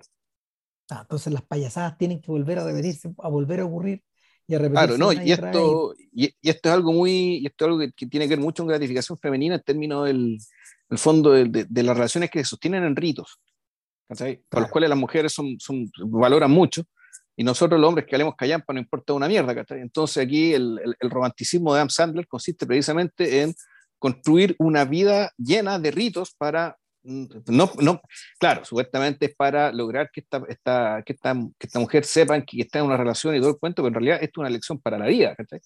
Respecto de que tú, tú, estos ritos, ¿cachai? Que supuestamente son repetición, en realidad el objetivo que tienen es hacer sentir al otro que está todo empezando de nuevo, siempre. Exactamente, tal cual. y el, resulta que con el juego también es lo mismo, fondo es una, es una repetición puesta al servicio de la promesa de la nueva experiencia. Tengo una pregunta. Tú, como jugador de, tú como jugador de videojuego, o sea, no haría un jugador serial, pero puta, la pero, pero, pero, le hago, digamos. Le he dedicado tiempo de tu vida al Diablo y le he dedicado tiempo de tu vida al Civilization y a varios más. Y otra parte de un teran más, sí, debo decir. Claro, claro. Diablo he jugado hartas horas. Y cuando hablamos del diablo, hablamos del juego diablo. no, estoy, no, estoy, en el satanismo, por favor. Entonces, hay un momento, hay un momento en que el jugador se derrumba, se derrumba, se derrumba la voluntad y dejáis de jugar. Sí, por supuesto. ¿Y qué se hace? Claro. Dejáis de jugar nomás. O sea, ¿por qué? Porque el, eso, eso ocurre efectivamente cuando ya no puedes seguir avanzando y por lo tanto da la impresión de que ya, o sea, es una, impresión real, uno de que no, no hay nada nuevo. Porque volvemos, la repetición, la repetición es un medio para lograr la no repetición. No al revés. Eh, aquí la idea es eh, porque aquí tú, tú, ¿cómo funciona esto? Tú funcionas, ¿cachai? Por una, básicamente por la adicción al logro. Entonces, el, el, juego, tú juegas el juego ¿cachai? para lograr cosas. Los juegos bien hechos lo que hacen es ir dosificando logros de modo que tú siempre estés logrando algo, ¿ya? Y al mismo tiempo quieras lograr más, ¿cachai? Sobre lo que has logrado. La repetición lo que te permite es básicamente, lo igual que en la película, es desarrollar las habilidades, ¿cachai? Para, eh, para eh, ir desbloqueando los logros, ir agregando logros nuevos. Eh, pero volvemos, la promesa de lo nuevo. En ese sentido, el Zelda era maravilloso porque el, el Zelda, el último, el, el, el eh, no, no, el Twilight Princess, el, uh, no me acuerdo cómo se llamaba, el Breath of, Breath of the Wild, el, aliento de la, el, aliento de la naturaleza, o, sea, se habrá traducido, era un campo abierto. Entonces, en realidad, era, era muy probable que todo, mejor dicho, el espacio para lo nuevo era muy grande si dedicas demasiadas horas, igual voy a terminar recorriendo el mapa completo. Pero el, el, fondo de ahí tú que estabas mezclando era una cantidad, una variedad gigantesca de misiones, ¿cachai? En un espacio también muy grande. Entonces, la posibilidad de ir descubriendo, de conocer lugares nuevos y hacer cosas nuevas y lograr más cosas, ¿cachai? Era, eh, cundía mucho. Era, y parte como el juego era muy bonito, está muy bien diseñado, la música era increíble, que en fondo era como una, era una estupenda película, la cual tú eras protagonista, Eh, claro, tú, yo me pasé meses jugando ese juego y, y, efectivamente los momentos de mayor frustración eran aquellos momentos en que de que esta, de que logre, eh, que obtenga este objeto, ¿cachai? puedo seguir avanzando y si no, no puedo seguir avanzando.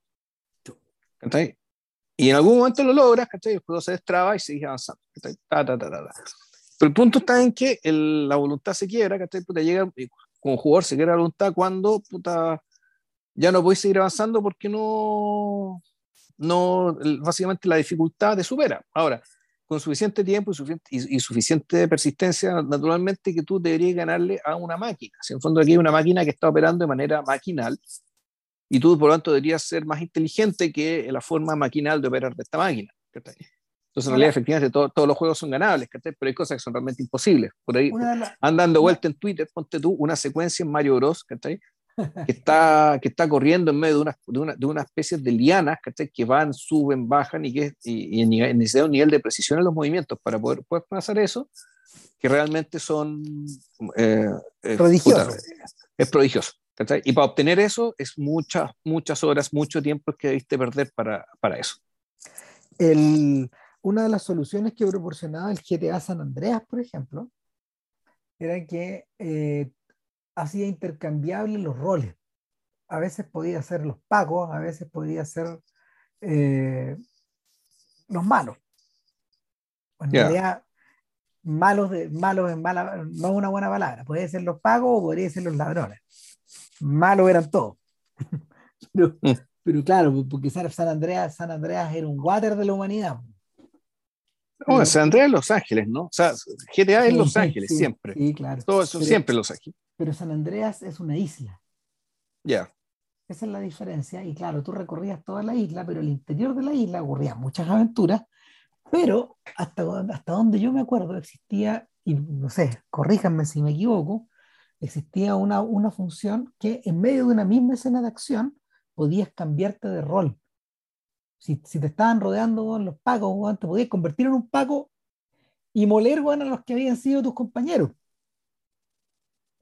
¿Cachai? Te podías convertir en un pago en la mitad de la escena. O al revés. Dejar de ser un, dejar de ser un policía y pasar a ser uno de los, pasar a ser uno de los ladrones o uno de los forajidos en, en, medio de la, en medio de la acción. Invertir. Es distinto, por ejemplo, lo que pasa en el Medal of Honor, que hasta donde me acuerdo yo, eh, tú eras parte de esta compañía, de este ejército, de esta, o de esta banda de sujetos, pero no te podías intercambiar con los otros. O sea, la traición en San Andreas era un valor. La traición van a buscar a tus propios compañeros.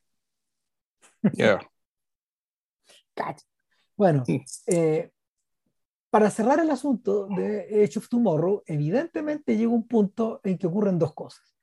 Se adquiere suficiente conocimiento como para poder avanzar, eh, lo, que, lo que en este caso eh, tenía que ver con eh, cachar que las alucinaciones que, las alucinaciones que te motivaban, te motivaban a creer que la bestia madre se encontraba en tal parte, en realidad eran alucinaciones provocadas por esta misma bestia para que te equivocaras y fueras a un lugar donde ibas a ser, donde ibas a ser emboscado.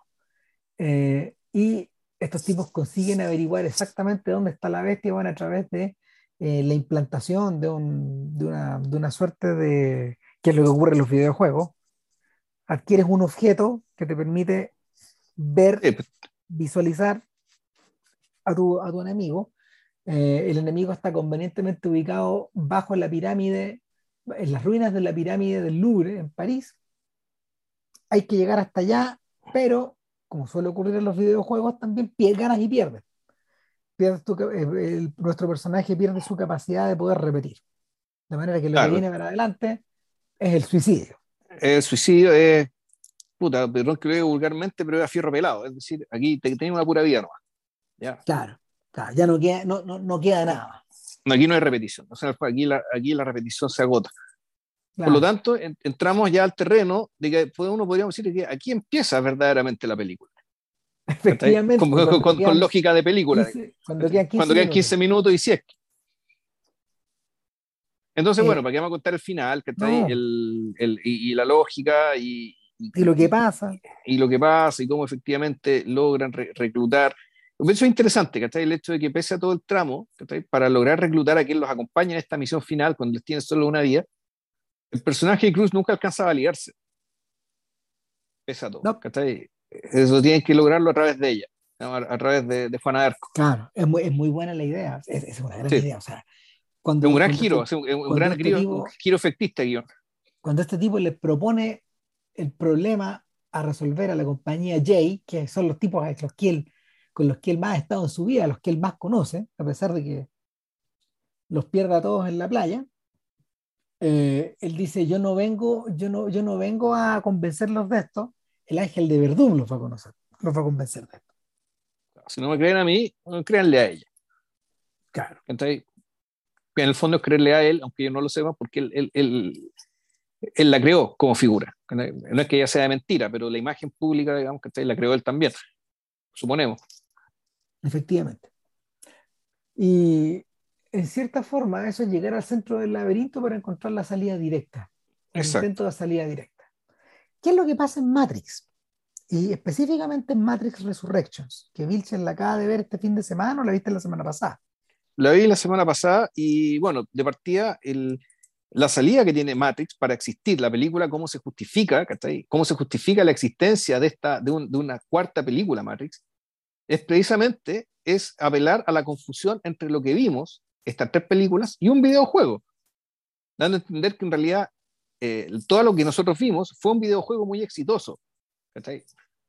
Y por lo tanto, el señor Thomas Anderson nunca fue Neo, sino que en realidad siempre fue un diseñador de videojuegos muy exitoso y que por lo tanto ahora está viviendo de la fama eh, y, la esclavitud comercial, digamos, de estar obligado a repetir su obra maestra. Todos quieren el siguiente capítulo de la Matrix. Y este todo es la compañía de videojuegos que está, está, ¿cómo se llama? Forma parte de Warner Brothers. Es muy divertido. Claro, sí. Era que no. Nuestra parent company Warner Brothers lo único que quiere es que repitamos Matrix. Dicen adentro de Matrix. Claro. ah, y uno se caga, uno se que te caga de la risa. Eh, ahora, queda abierta, queda abierta incluso la posibilidad queda abierta incluso la posibilidad de que ellos, eh, de que lo que vimos en las Matrix anteriores haya sido realidad también. Que es lo que yo entendí cuando la vi. Sí, no, porque la película te dice eso, que todo, lo que vimos es una realidad, pero y ¿cuál es el punto? Eso pasó, ¿y qué es lo que pasa? Pasó, y esta es la tesis de la película, y para qué existe, ¿cachai? Que el concepto de la, de, este es un concepto de eh, Jorge ah, no, ¿cómo se llama? Marcuse, este concepto de Marcuse, ¿cachai? De este filósofo alemán que se arrancó de los nazis, con la escuela de Frankfurt, junto con Horkheimer, Adorno, digamos, y fueron a Estados Unidos.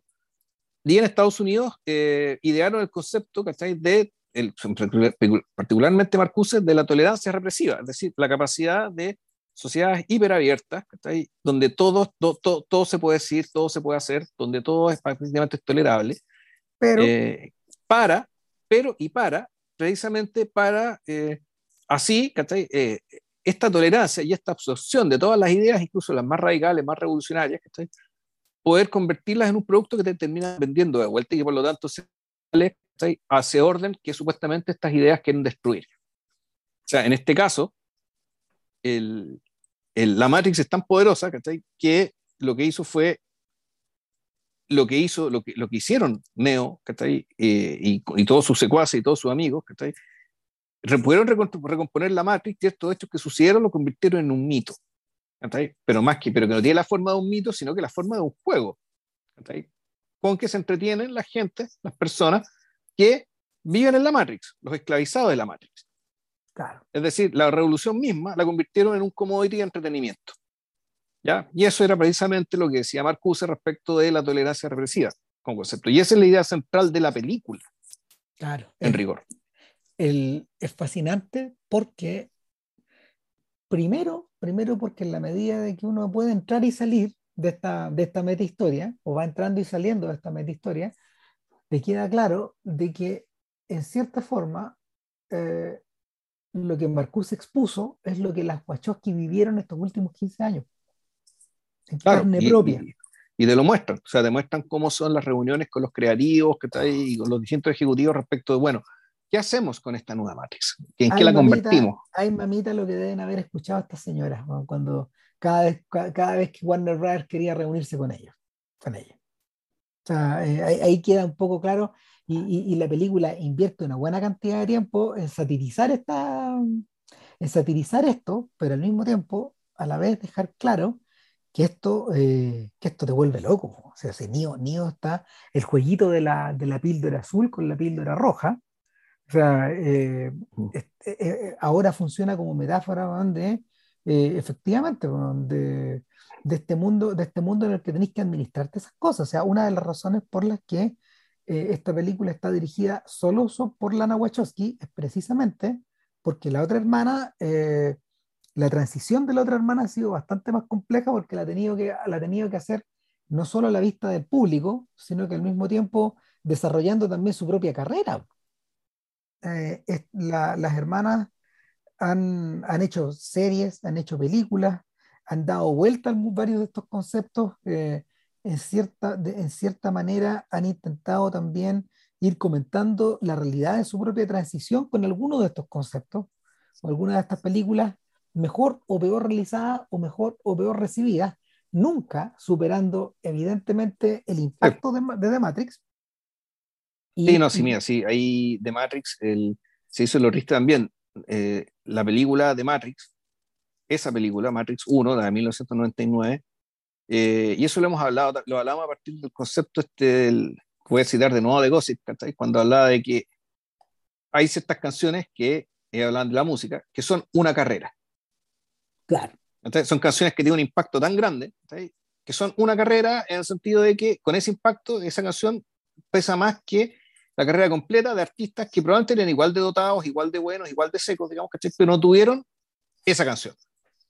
Entonces el ejemplo es que ya ponían, o sea, hablando de otra cosa, digamos, pero hablaban de la canción eh, de, de, Wonderwall de, de, Oasis.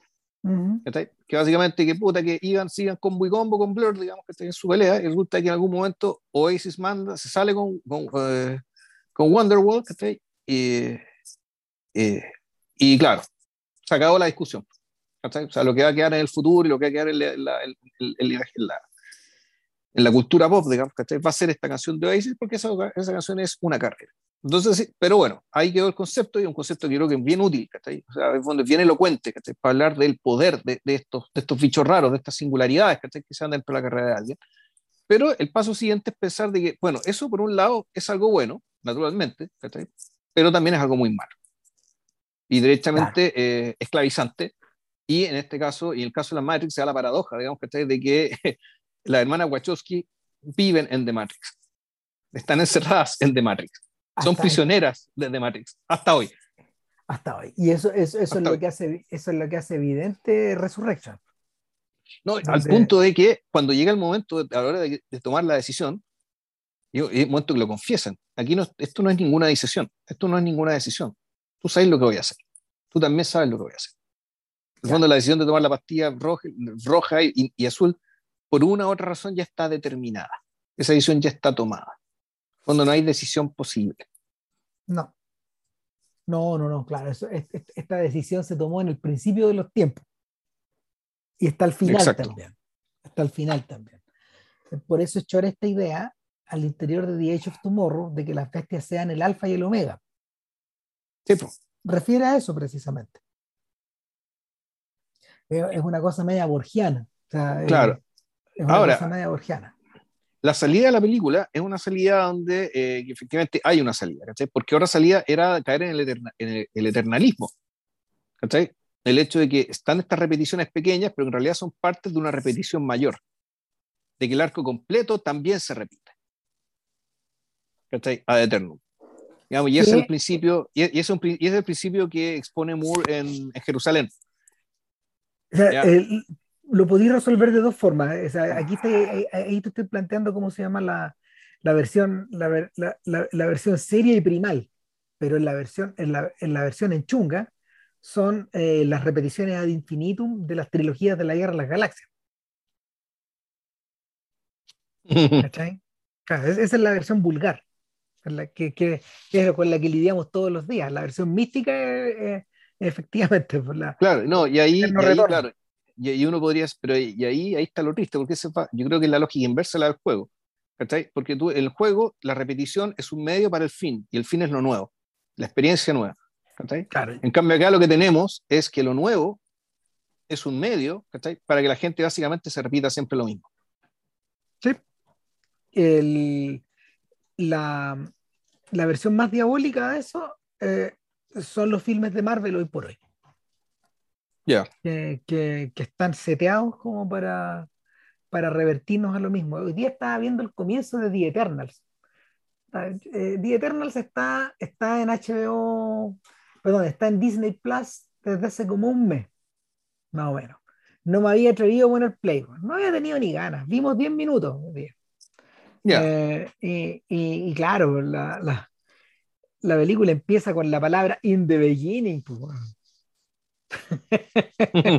claro, no, claro, te, trata de explicar, de que los Eternals eh, son unas criaturas creadas por los no sé cuántas y, eh, y, y, y, ¿cómo se llama? Y, eh, están destinados a derrotar a los Deviants, a los desviados, que son unas bestias. Bueno, en fin, todas estas cosas las escribió esta weá la escribió Jack Kirby en momentos en que él se dejaba llevar por su propio entusiasmo.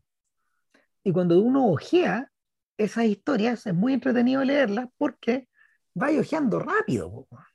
Entonces, estas cosas se leen en 15 minutos. Y están muy bonitas, están dibujadas de una, manera muy bonita. El problema es que acá en The Eternals esto trata de aparecer como gran literatura o como creación o como creación canónica cuando, cuando estamos en un terreno de las pelotas, de, de, de, ¿cómo explicarlo? De una, de una mitología creada, de una mitología que fue creada para que fuera al 3 y al cuarto.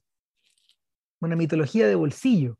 Finalmente, lo que hacía Jack Kirby cuando recreaba el mundo de los Eternals, o el de los Inhumans, o el de Asgard, o el de, o de, lo que tú queráis, en el fondo lo que hacía el viejo también era repetir, era repetir eh, bajo distintas, bajo infinitos patrones, una serie de arquetipos y los arquetipos revertían a una idea que era básica en el mundo de Kirby, que era sobrevivir, de la, sobrevivir de la manera en que, en que mejor pueda, sobrevivir en, en este Nueva York callejero, por ejemplo, que él, que él, que él experimentó cuando chico, un poco.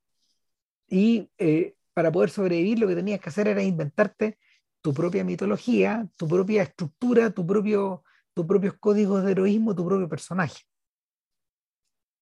Él, lo consigue, él lo consigue siendo, siendo una persona bastante pequeñita, eh, de alguna manera lidiando con estos matones con los que él vivía, eh, con, los que él, con los que él pasó su infancia y su adolescencia en las calles de, en las calles de Nueva York, en los barrios, pero, pero que se reflejaron de esta otra forma. Ahora, en The Eternals, eh, esto se vuelve medio patético porque intentan como explicar la experiencia humana con, el, con, con, con, esta, con esta mitología de, de tapa de botella. O